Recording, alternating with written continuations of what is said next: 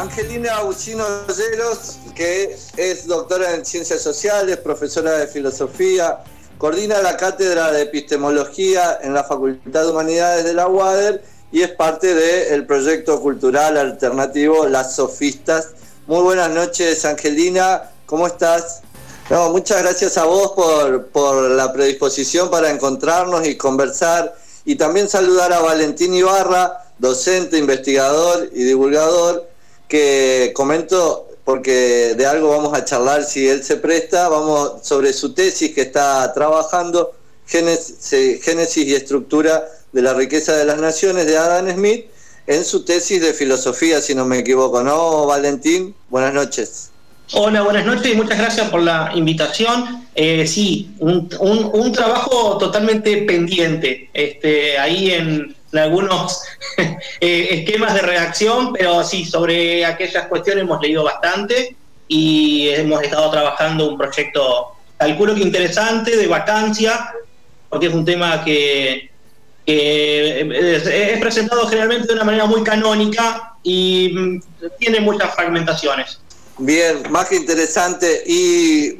bueno, bien, también integrás el proyecto Las Sofistas, ¿no, Valentín? Sí, estamos trabajando ya hace un tiempo largo, año y pico. Este, tuvimos que huir del aire también a, causa de, la, de las restricciones sanitarias y bueno, damos vueltas en otras plataformas, tratamos de ir reconvirtiendo y, pero siempre este, tratando de pensar y de divulgar un poco de pensamiento crítico y aprovechar los canales actuales de comunicación. Bien, le contamos a la audiencia que si ponen las sofistas en Instagram, ahí está todo el material de que se ha venido trabajando, lo mismo en YouTube y en las otras redes también, pero ahí en Instagram se van a encontrar con todo el material. Eh, hoy queremos conversar con ustedes en particular acerca del libro del Calibán y la Bruja, eh, Mujeres, Cuerpo y Acumulación Originaria de Silvia Federici y, poder entonces abordar lo, que ella plantea ahí. Yo aventuro, aventuro un párrafo nada más acerca del eje donde pone eh, Silvia en este libro acerca de, cuando plantea que el trabajo reproductivo y de cuidados que hacen gratis las mujeres eh, es la base sobre la que se sostiene el capitalismo, ¿no? Sí, es interesante plantear que hay un antecedente en otro libro que Federici escribe con Fortunati, que se llama El Gran Calibán. El Gran Calibán, que es un texto de los años 70, ellas trabajan eh, un abordaje hacia eh, el capital de Marx y, y las lecturas marxianas eh, donde ellas advierten que Marx desconoce a las mujeres dentro de eh, la economía, los modos de producción y, todo lo que, lo que tenía que ver con eh, el trabajo que hacen las mujeres, que han hecho históricamente y que no solo se limita a una reproducción en términos de mercado, sino también a la, reproducción de la vida. Si las mujeres reproducen la vida en su propio cuerpo. Y años después, en eh, El Calibán y la Bruja, también incorpora, en este caso Silvia Federici, estudios del el feminismo en Estados Unidos, donde también revisan la obra de Michel Foucault, sobre todo Vigilar y Castigar, donde dice, bueno, Foucault se olvidó del cuerpo de las mujeres. Cuando él trabaja en este texto y después en Historia de la Sexualidad, no tiene en cuenta eh, todo lo que tuvo que ver con eh, la Santa Inquisición, eh, las, las leyes en contra de la herejía, el aquelarre, y estas mujeres que eran quemadas en la hoguera por por sus actividades, sobre todo en la medicina, eran acusadas de brujería porque además las mujeres no podían ejercer eh, esa profesión o esa actividad. Bien, y, es eh, fuerte en cuanto que cuando uno quiere intentar comprender el mundo, digamos, en términos críticos, Marx y Foucault son dos figuras ineludibles, ¿no? Y sin embargo, aún así hay que desocultar detrás de esa obra para poder encontrar entonces el derrotero de las mujeres. eh, un trabajo arduo, digamos, desde lo intelectual, pero sobre todo desde el recorrido y las reivindicaciones. Esto es difícil verlo sin el movimiento feminista en la calle, ¿no? Por supuesto, además porque aquí hay un punto de contacto con todas las teorías del colonialismo en general, el colonialismo pedagógico que trabajamos mucho también en la década de los 80, los 90, porque porque sabemos que estos autores son eurocéntricos y etnocéntricos, es decir, que la historia de la humanidad en definitiva es la historia de Europa y que no van a tener en cuenta o no pueden o no quieren tener en cuenta la el impacto de la historia en las colonias que tenía Europa, pero a esto se le incorpora con todos los enfoques del feminismo, tanto teóricamente como de modo práctico, es decir, los movimientos feministas, que ese no lugar de las mujeres en las obras de estos grandes filósofos, lo que no implica es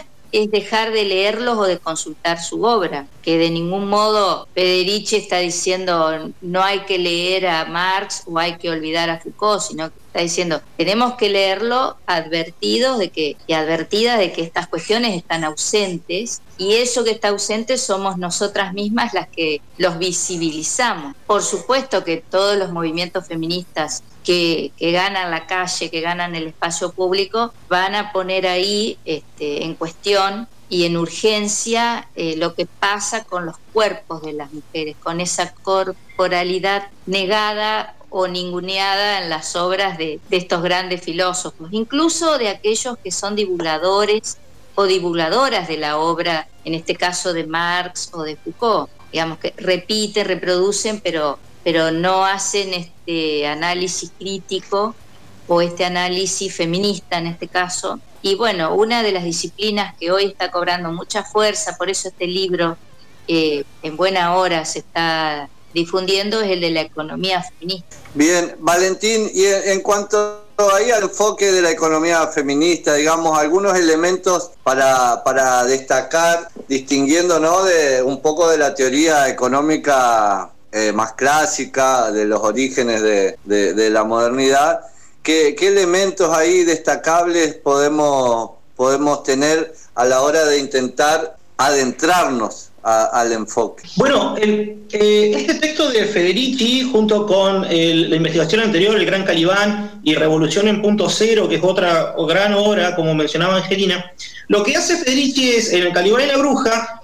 eh, podría parecer un trabajo genealógico porque este, pone en la, línea del tiempo, desde la profunda Edad Media hasta la, modernidad este, muy próxima, este, periodiza y pone en contexto todo este trabajo, esta cantidad de dispositivos, eh, tanto simbólicos como eh, propiamente físicos y sobre el cuerpo,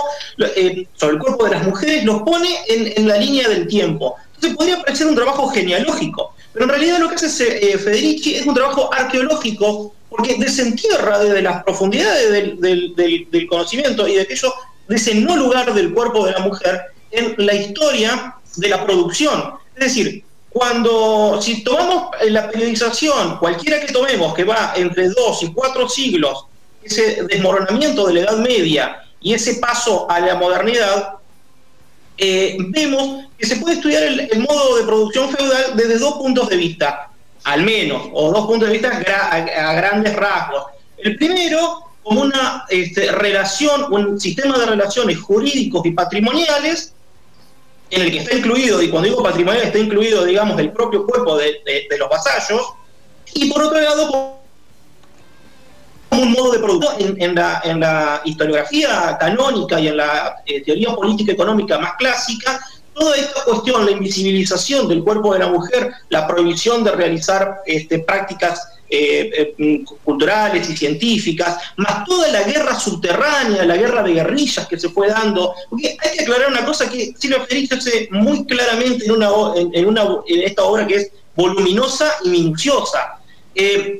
Al igual que la historia del capitalismo, la historia del feudalismo está compuesta por un montón de historias del feudalismo y por un montón de historias del capitalismo. No va a ser lo mismo la línea del tiempo que se va a desarrollar, eh, por ejemplo, en Inglaterra, que en España, que en Alemania y en los Países Bajos. Entonces, eso, primero y principal, Federici hace una distinción de los distintos momentos en los distintos lugares, demostrando de que no en todos lados el sistema, el, eh, sistema medieval, el sistema de feudo funcionó de la misma manera, pero sí con un dispositivo, un dispositivo que se fue desplazando a partir de la peste negra hacia adelante y que es esta, em, digamos, esta, este intento de sumisión de los cuerpos rebeldes los cuerpos campesinos rebeldes y especialmente el cuerpo de las mujeres rebeldes, que ocupaban otro, la otra gran parte de la tarea reproductiva y productiva, tanto en el campo como en los hogares, y esto es, eh, digamos, una, una traza que llega hasta la, hasta la modernidad claramente, digamos. El, gran dispositivo de control es, por un lado, impositivo, porque eh, la cantidad de impuestos que se cobraba en cada feudo eh, este, era, era enorme y por tanto tenían a todo el campesinado, hombres, mujeres y niños, trabajando hasta el límite de las posibilidades. Entonces, el primer, eh, la primera pata del dispositivo era impositiva. La segunda pata era, digamos, jurídica o, legal, que tenía que ver con el sistema de derechos que tenían los señores feudales por sobre ese campesinado. Y la tercera pata era eclesiástica, y militar. Es decir, desde el púlpito y desde la lanza se domesticaba todos aquellos cuerpos, llegando a un, a un punto máximo de, digamos, de sumisión de los cuerpos rebeldes en el gran dispositivo de la cacería de brujas, que no solo funcionó con distintas modalidades eh, o con, distintos, con distintas intensidades a lo largo de toda la Europa medieval,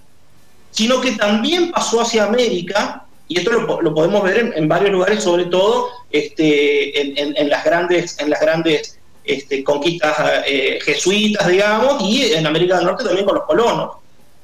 Y eso, y, eso se traslada a la modernidad,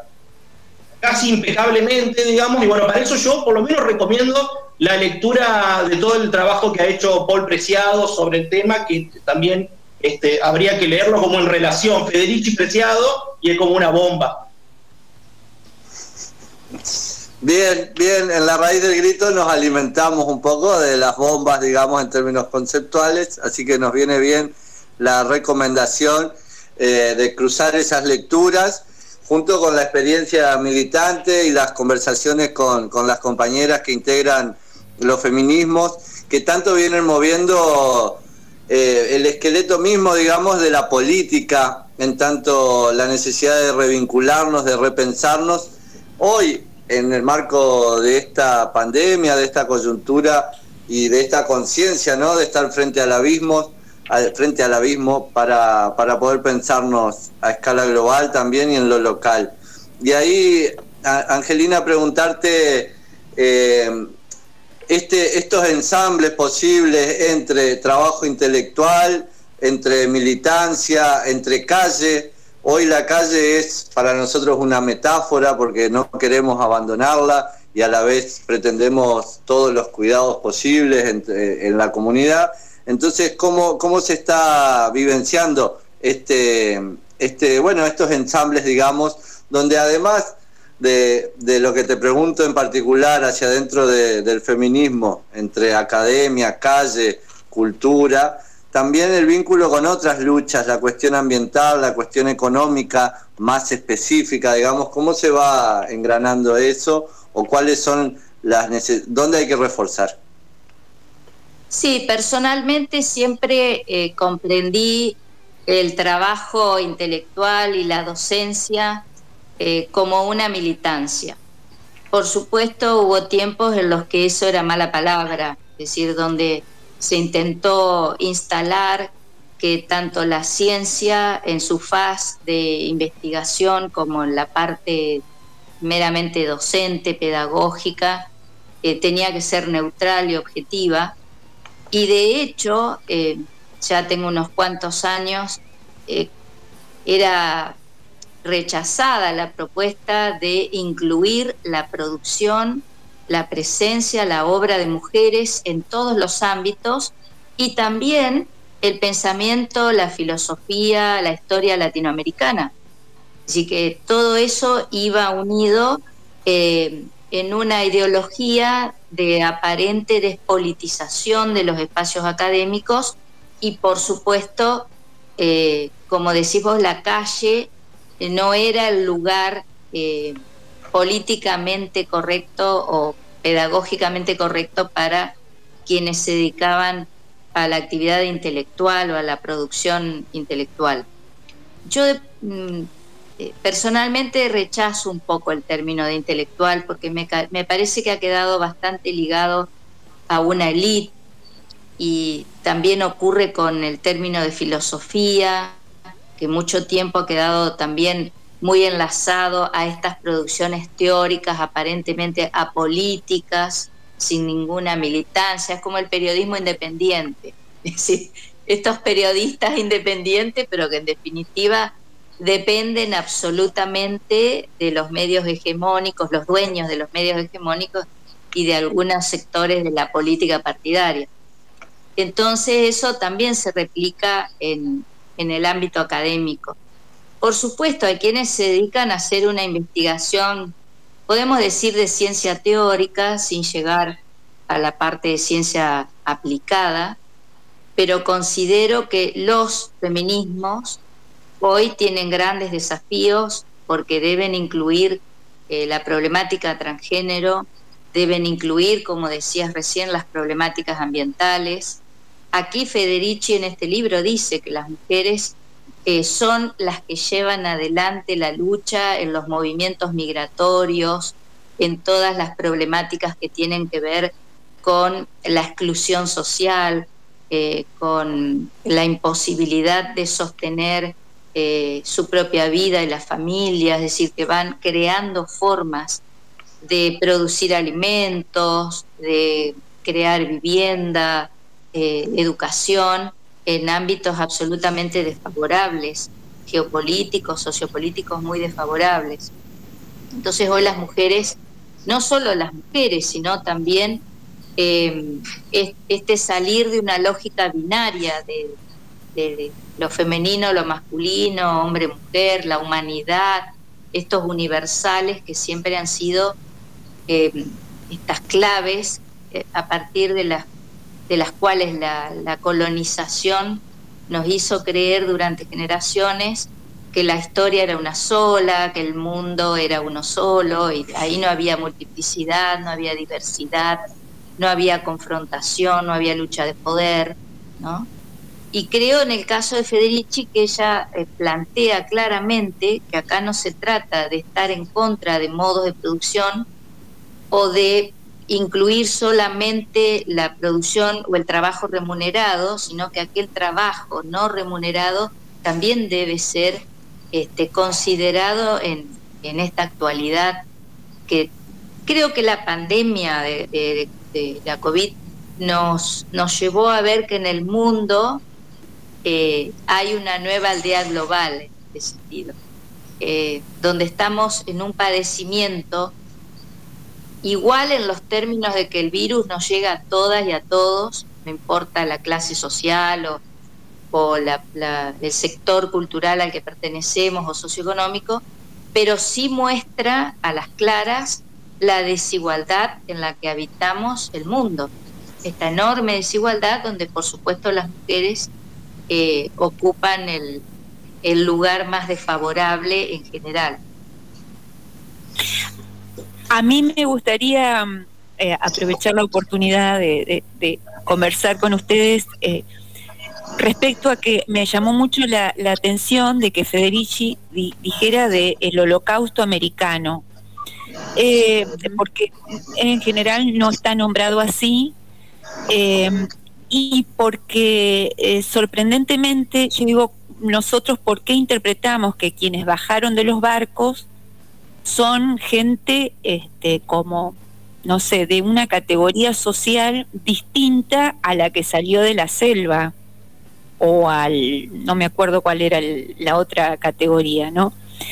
Digo, eh, eh, quienes, vos recién hacías referencia a las mujeres inmigrantes,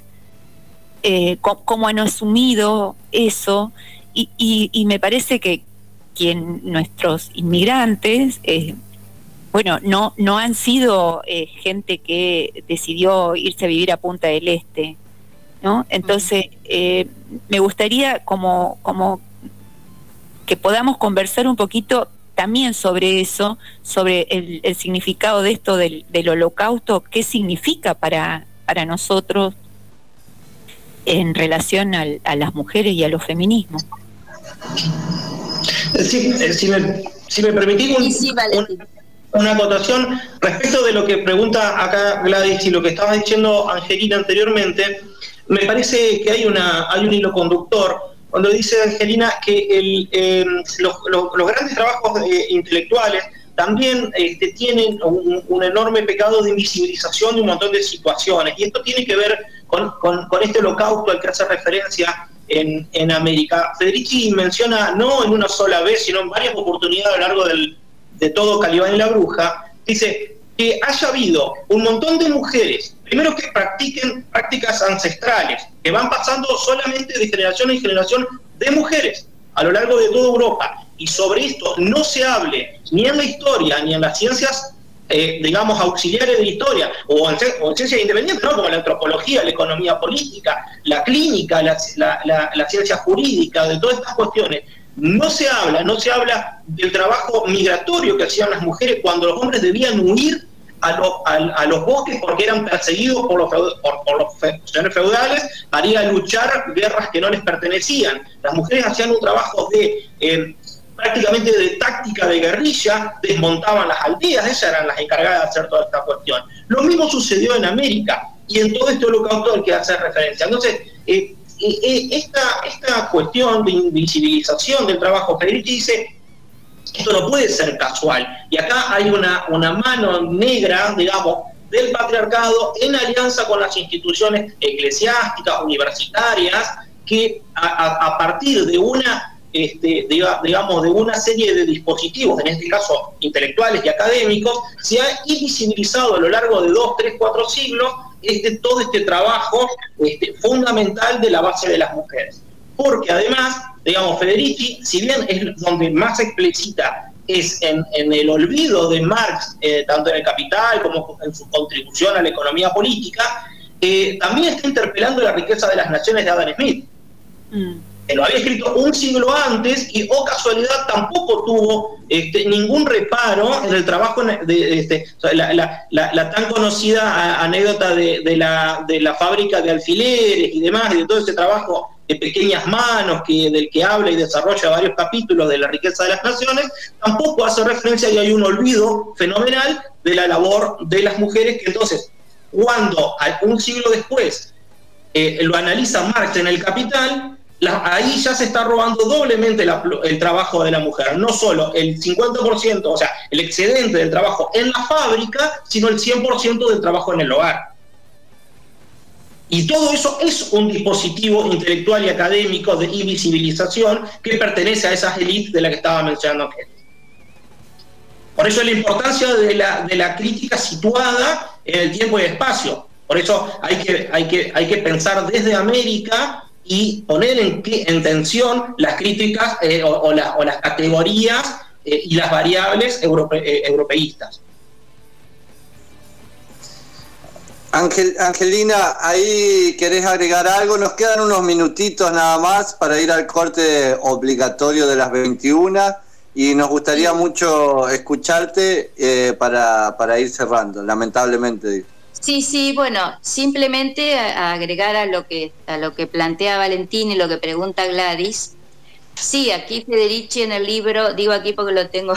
cerca, este, ella cita la llegada de Colón América y habla de holocausto, personalmente prefiero la categoría de genocidio, no es lo mismo holocausto que genocidio, eh, y de hecho los estados nacionales se fundan en un genocidio. Yo coincido con esa tesis.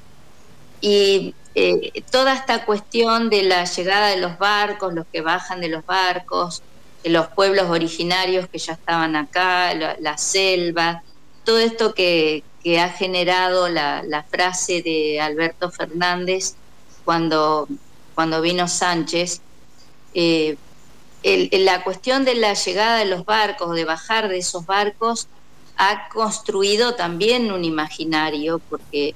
Eh, primero porque esta cuestión de progreso es largo de hablar, pero es decir que el progreso llegó en esos barcos o llegó de parte de Europa, mientras que la barbarie este, y los salvajes estaban acá. No nos olvidemos que salvaje es el que pertenece a la selva y bárbaro es el que habla otra lengua. Entonces este, quedó una cuestión imaginaria. De hecho, hemos escuchado muchas veces decir con orgullo que nuestros abuelos, bisabuelos venían de Italia o de España o de Francia o de Alemania, donde sea. Como que eso a nosotros también nos otorga un estatus especial, incluso quienes se consideran dentro de, una ideología progresista, de izquierda, además, también lo dicen. Eh, por eso este es un tema bastante complejo, pero creo que eh, eso ha generado que eh, todos o la mayoría se hayan sentido extranjeros en su, en su propio lugar de, nacimiento, de pertenencia. Hay como una alteridad que nos habita, ¿sí? porque no somos europeos, nos damos cuenta cuando vamos a Europa, pero tampoco nos sentimos demasiado eh, de este lugar, demasiado pertenecientes a este lugar. Yo el otro día le decía a Jorge Alemán, que a mí eh, no, si yo rechazo esta cuestión de la sangre, de aquellos que dicen, bueno, pero yo tengo sangre india o algunos de nuestros próceres eran hijos de, de mujeres indias o tenemos la sangre que viene de un europeo, yo rechazo porque eso reafirma todas las tesis evolucionistas y racistas que vinieron acompañadas en el momento de la creación del Estado-Nación. Es largo de hablar, es un tema muy interesante que, podemos continuarlo en, otros encuentros. Y, quería para terminar invitarlos a, leer Mujeres Espaciales, que es la contratapa de los lunes del diario, que es un, un desprendimiento de las sofistas. Y el próximo lunes es sobre Vilma Spin, que participó activamente en la Revolución Cubana y fue la esposa de Raúl Castro y es una historia apasionante son todas mujeres latinoamericanas, al menos en, este primer tramo de, mujeres espaciales. Buenísimo, muchísimas gracias Valentín y Angelina querida. Eh, gracias por, esta conversación, por participarnos de, su trabajo y por sostener el, proyecto de las sofistas. Muchas gracias. gracias a ustedes por la invitación. Muy amables.